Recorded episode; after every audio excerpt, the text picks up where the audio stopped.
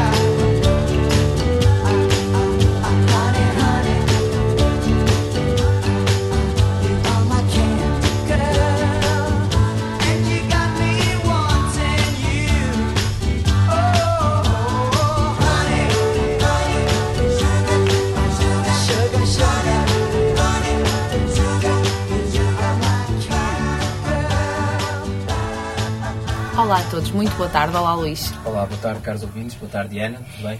Tudo bem, hoje temos aqui então mais três, três colegas, três amigos, o Alex, a Beatriz e o Fábio, que nos vêm falar de um assunto um bocadinho controverso, não achas? Sim, um assunto em que nem a própria investigação tem um consenso. É verdade, é muito complicado esclarecer as pessoas relativamente a isto. Então vamos tentar dar uma ajudinha. Vamos falar sobre o uso dos edulcorantes eh, na nossa alimentação. E para começar, eh, podemos eh, pedir aqui aos nossos amigos que nos expliquem então, de uma forma básica, o que é que são os edulcorantes.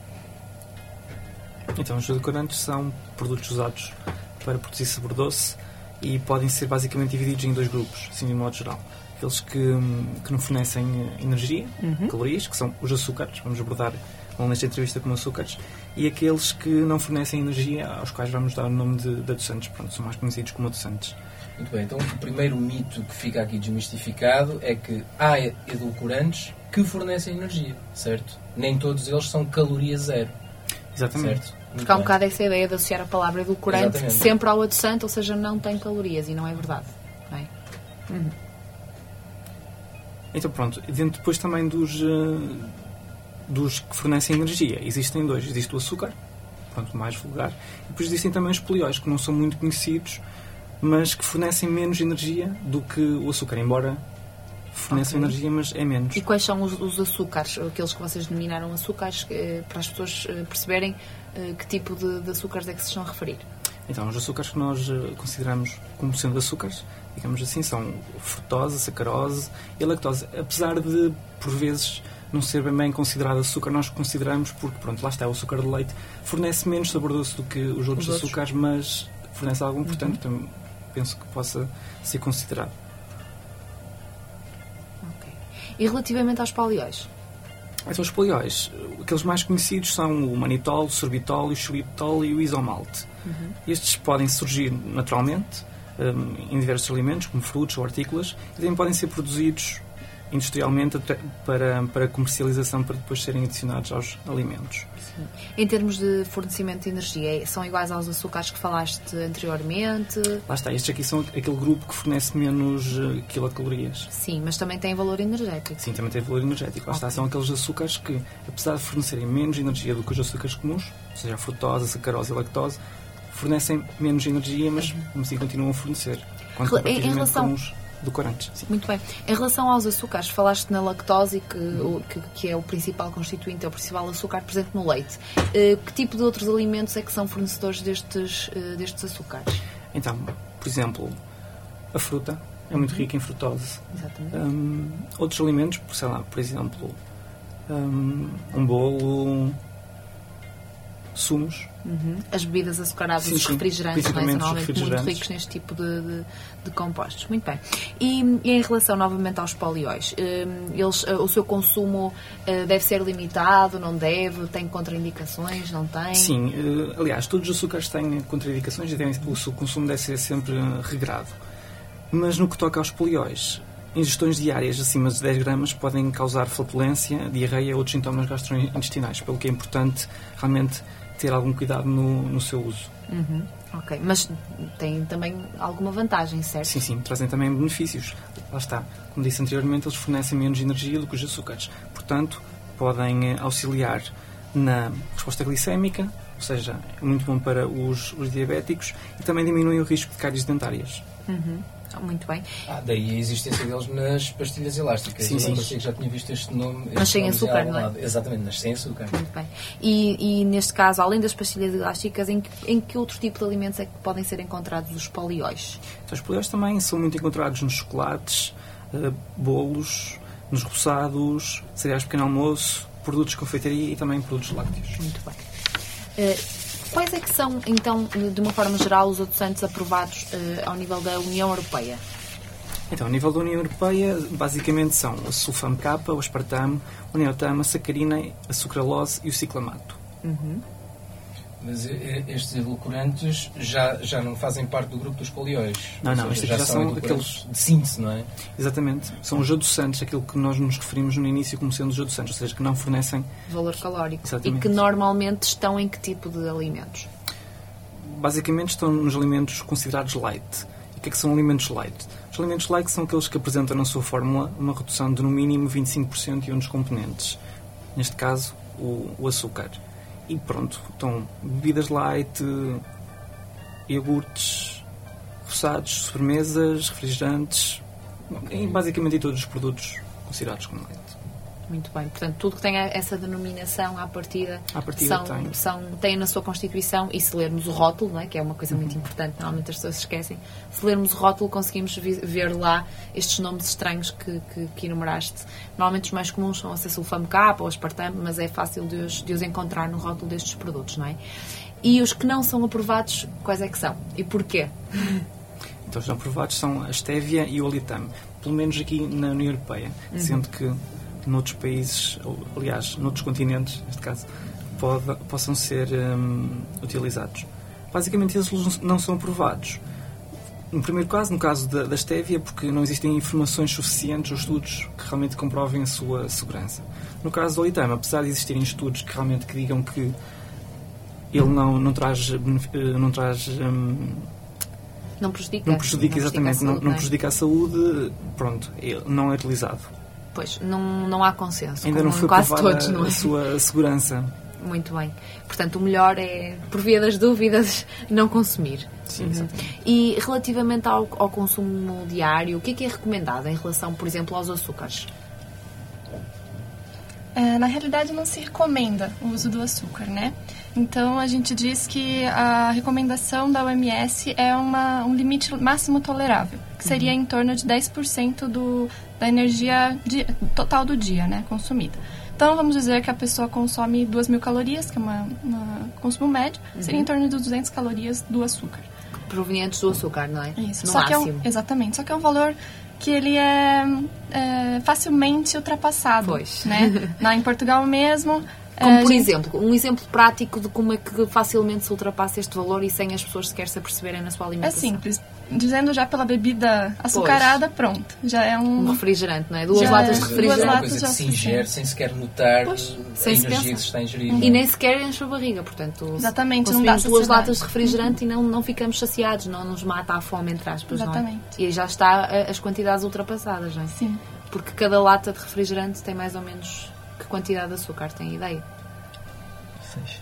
Seis sacas de açúcar. menos. Daquelas de café, não é? Seis sacas de Sim, açúcar, sim. É. por volta dos 48 gramas, provavelmente. Sim, cada, um, 50. cada uma, sim. Não, Eh, cada uma, que- no total, sim, sim. Acho que as sacas que nós utilizamos para fazer a contagem é mais ou menos entre 7 a 8 gramas. Exatamente. Sim, 7 a 8 Portanto, é gramas, isso. depois o total, sim. Ok. Muito açúcar, Muito açúcar. numa lata de refrigerante, por acaso. É verdade. E então, porquê é que devemos utilizar os adoçantes? Então, porque na verdade o adoçante ele pode ser utilizado como parte de uma dieta saudável, visto que ele reduz um pouco a caloria do dia, né, que você substituindo do açúcar. Mas ele, na verdade, ele é indicado mais para as pessoas que são diabéticas, como uma auxiliar à terapia, ou redução de peso, né, que seriam os- as ocasiões mais aconselháveis, né. Ahn, Sem perder o sabor, não é? exatamente. Muito E, ah, na verdade, ele tem sido é, bastante buscado pelas pessoas porque ele... Cada é, vez mais, mesmo pelas pessoas, pela, pela Exatamente, por- população em geral. Por questão da dieta saudável mesmo. Exato. Pensar numa dieta com menor caloria possível, né? Sim, há mais pessoas a procurar os produtos light e a usar Exatamente. o adoçante em vez do açúcar nas bebidas, etc. é? No café, no leite, etc. Uhum. Então, como é que nós podemos fazer um consumo eh, seguro, o máximo possível? Porque lá está, como dissemos no início, é um assunto muito pouco consensual, mas como é que podemos tentar fazer um consumo seguro de, de adoçante? Então, o adoçante ele pode estar inserido na dieta desde que ela seja uma dieta variada, uma alimentação né, variada, equilibrada, até a, a recomendação da ADA, né, que é a nossa, nossa referência, American Dietect Association, Ah, mas não de uma forma isolada, né? Não pode ser enxergado como algo milagroso que vá re- realmente resolver os problemas, né? E reduzir peso mesmo. Ele é só um coadjuvante, ele está participando, né? ajuda um pouquinho, não é? Uhum. Muito bem. E, e o açúcar é assim tão mau? Tem assim tantas desvantagens? Eh, Deve ser completamente banido? Não, na realidade o açúcar, assim, em algumas ocasiões ele é até buscado. Então, por exemplo, os atletas, né? Uma, uma energia rápida. Uma energia que você tem é, de uma forma rápida mesmo. Ahn, é, o problema não é necessariamente a ingestão do açúcar, é a ingestão dos alimentos doces e do aumento da densidade energética da alimentação. Ou seja, eu consumo um pouco volume e tenho muita energia e pouco valor nutricional. Então aí o que acontece? A pessoa tende São a as ganhar peso. calorias vazias, não é? Que nós Exatamente. dizer. Exatamente. Aí a pessoa tende a ganhar peso.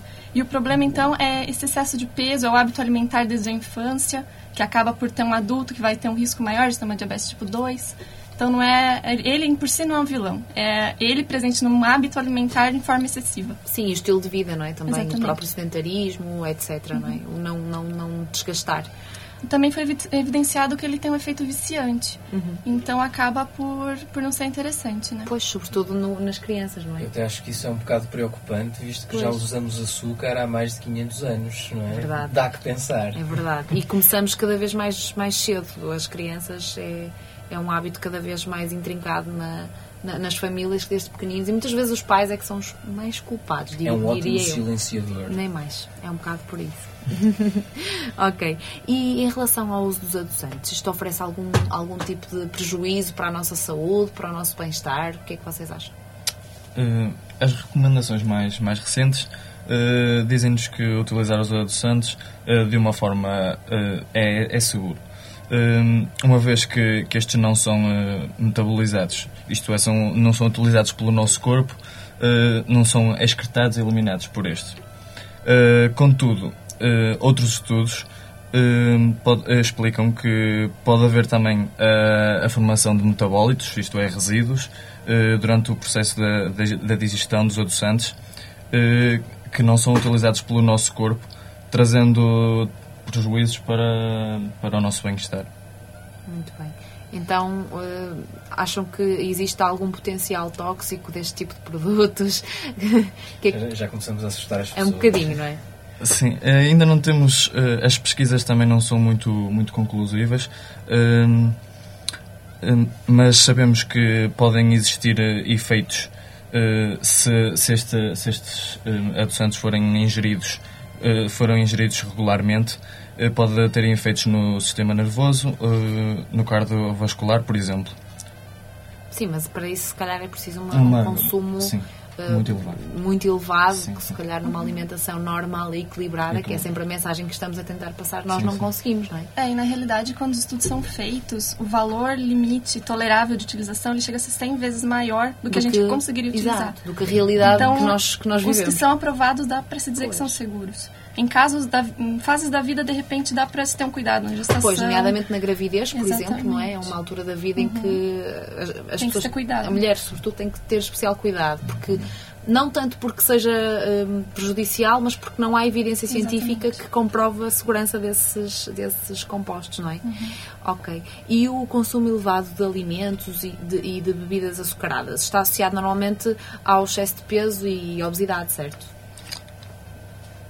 Eh, embora haja uma associação entre, entre a ingestão do, do açúcar e, a obesidade, eh, não existem estudos que, que estabeleçam uma relação direta.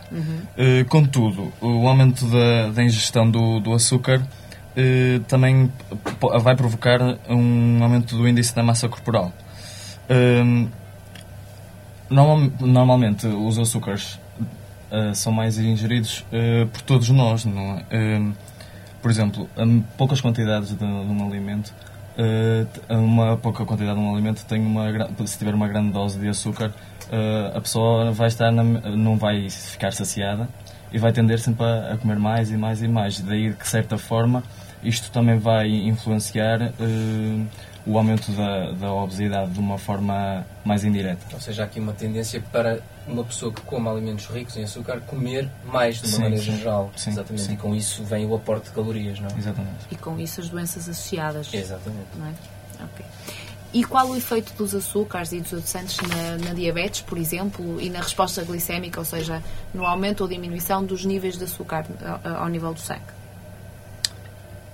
Existem estudos que revelam que o consumo excessivo de açúcares não, também não é uma causa direta de- do desenvolvimento de diabetes. Eh, O desenvolvimento de diabetes é o aumento da, da, do- da concentração de glicose no sangue.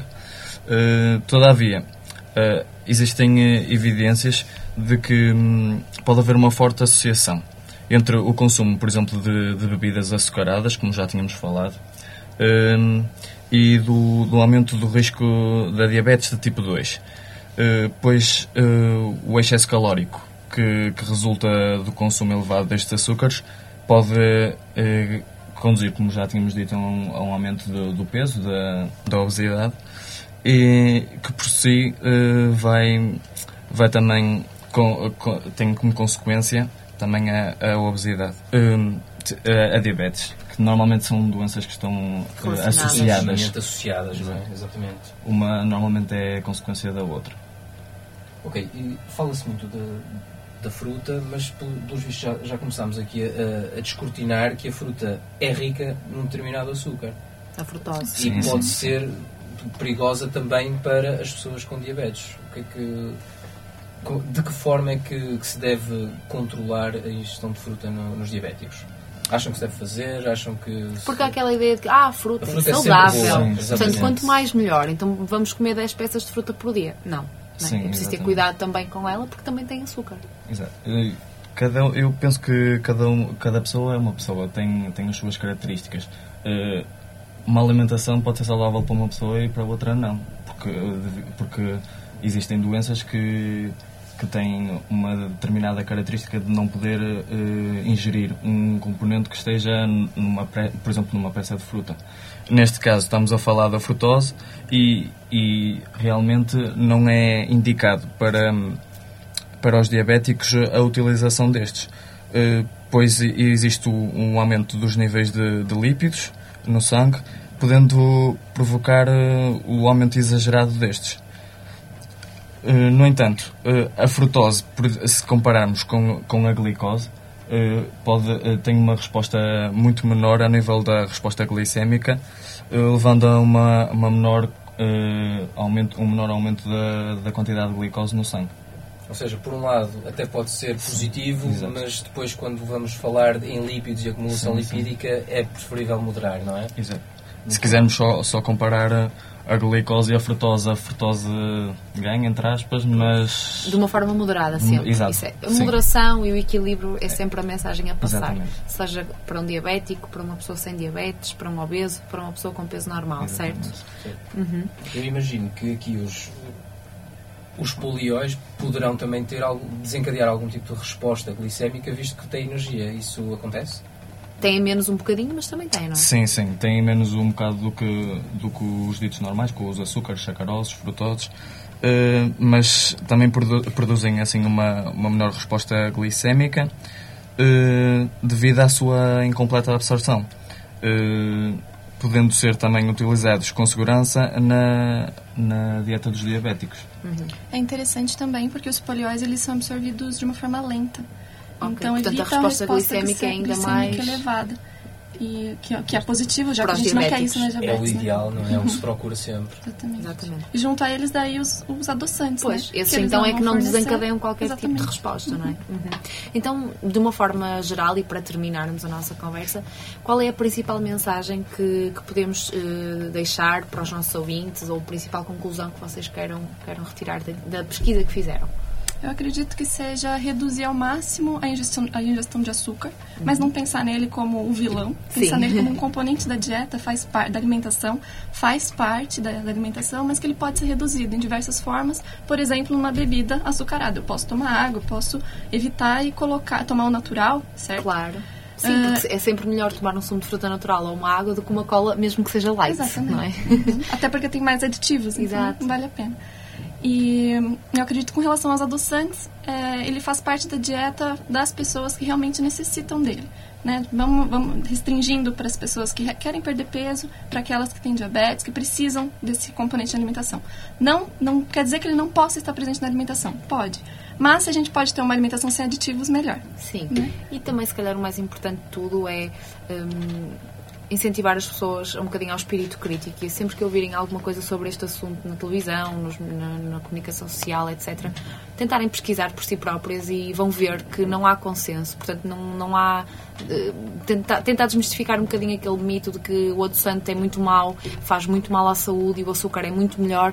Bom, isso também não é verdade, nem 8 nem 80, não é? E sobretudo confiarem nas autoridades, não é? Pois. Se uma coisa é aprovada, à partida já passou Nem por mais. um grande processo até chegar Nem ao mais. consumidor. A nível, a nível europeu, A a nível nível, europeu. Das, das autoridades europeias, nem sequer as Exatamente. portuguesas, não é?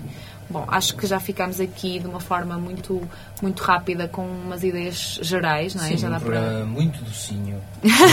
Penso sim. para... É verdade, mas saudável. mas Saudável. Doce, mas saudável. Para terminar, temos, como é habitual, como tem sido habitual nestes últimos programas, mais uma entrevista de rua, não é, Luís? Sim, fomos até à Faculdade de Economia. perceber- Aqui ao lado. Aqui ao lado. A melhor cantina da É verdade. sem, sem hipótese. Fomos perceber o que é que uma estudante da- da Faculdade de Economia acha da sua própria alimentação. Ficamos para ouvir. Então, até à próxima. Até à próxima. Boa tarde, somos alunos do primeiro ano do curso de Ciências de Nutrição da Faculdade de Nutrição e Alimentação do Porto e gostaríamos de contar com a sua colaboração num, num projeto no âmbito da, da Unidade Curricular de Comunicação, através de uma pequena entrevista que visa o tema que receios ou ou preocupações face à alimentação têm os estudantes da Universidade do Porto. Então começo por fazer uma pequena apresen- apresentação dizendo apenas o seu nome, a idade, o curso e, fre- e o ano que frequenta. Chamo-me Filipa, tenho 20 anos, estudo na Faculdade de Economia do Porto, no segundo ano. Então, como é que define a sua alimentação? Tento fazer uma alimentação equilibrada, tomando pequeno almoço, lanche a meio da manhã, almoço, lanche a meio da tarde e jantar. Acha que pratica uma alimentação saudável? Sim, acho que sim. Tento, tento que tenha todos os alimentos da, da roda dos alimentos e que seja o mais equilibrada possível, não saltar refeições e ter eh, um bocado de tudo. Tem atenção ao que come? Uh, sim, tento ter. Tento, evito comer, uh, comer fora de casa para também um, poder controlar mais aquilo que, que ponho enquanto estou a confeccionar uh, a comida, o almoço, o jantar. O que é que acha que está errado nas suas práticas alimentares? essencialmente saltar refeições. Às vezes não, não, não lanchar e depois isso reflete quando vou almoçar ou jantar, como sempre mais. Ou, ahm, ou então em dias em que o estudo é muito, muito longo, que acabo por, eh, por comer muito mais vezes. Algum alimento que não consuma ou consuma poucas vezes considerado, considerares aconselhável? Sim, tento ao máximo evitar os fritos e eh, evitar jantar fora, como jantar em McDonald's ou comer uh, sandes. De resto, normal. Procura estar informada acerca dos alimentos que come? Sim, muito. De que forma? Ah, por exemplo, com as calorias que cada alimento tem. Procuro também, lá está, ah, fazer as alimentações ah, mais, case- mais caseiras possível para que saiba aquilo que estou a comer também. Produtos biológicos. Está a fazer algumas vezes, já fez algum tipo de dieta específica? Sim, já fiz e estou a fazer neste momento. Com que objetivo? Com perder peso também e melhorar a minha alimentação. Que fatores é que pesam na sua escolha eh, nas suas refeições? Eu tento ter um bocadinho de todos os alimentos e dou preferência aos, aos vegetais, à fruta, tentar evitar um bocado os hidratos de carbono, principalmente à noite, e depois a parte do, do peixe e da carne, o normal, o, o essencial. O que privilegia numa refeição? Importa que ela seja saborosa, mas que hum, não precisa de ser muito, muita comida, mas que seja o suficiente para ficar saciado. Com que frequência recorre a restaurantes de fast food? Ah, quase nunca, muito, muito pouco mesmo. Por que motivo é que o faz? Primeiro, porque estando em dieta não é nada aconselhável. Segundo, porque também não é nada que me fascine, não é uma comida que, de que goste. Estaria disposto a alterar os seus hábitos alimentares em prol de um melhor estado físico e psicológico? Sim, daí também ah, procurar ter uma alimentação mais equilibrada. Considera que uma boa alimentação pode estar relacionada com um bom desempenho a nível intelectual? Sim, principalmente no pequeno almoço. Acho que o pequeno almoço é a base de tudo. Ah, Permite-nos estar mais atentos logo pela manhã. ah, por isso, sim. A entrada na faculdade alterou de alguma forma os seus hábitos alimentares? Sim, no primeiro ano, como estava, tinha muito pouco tempo para almoçar e almoçava sempre na faculdade e era muitas vezes sandes e isso depois refletiu-se. Muito obrigada pela sua cooperação.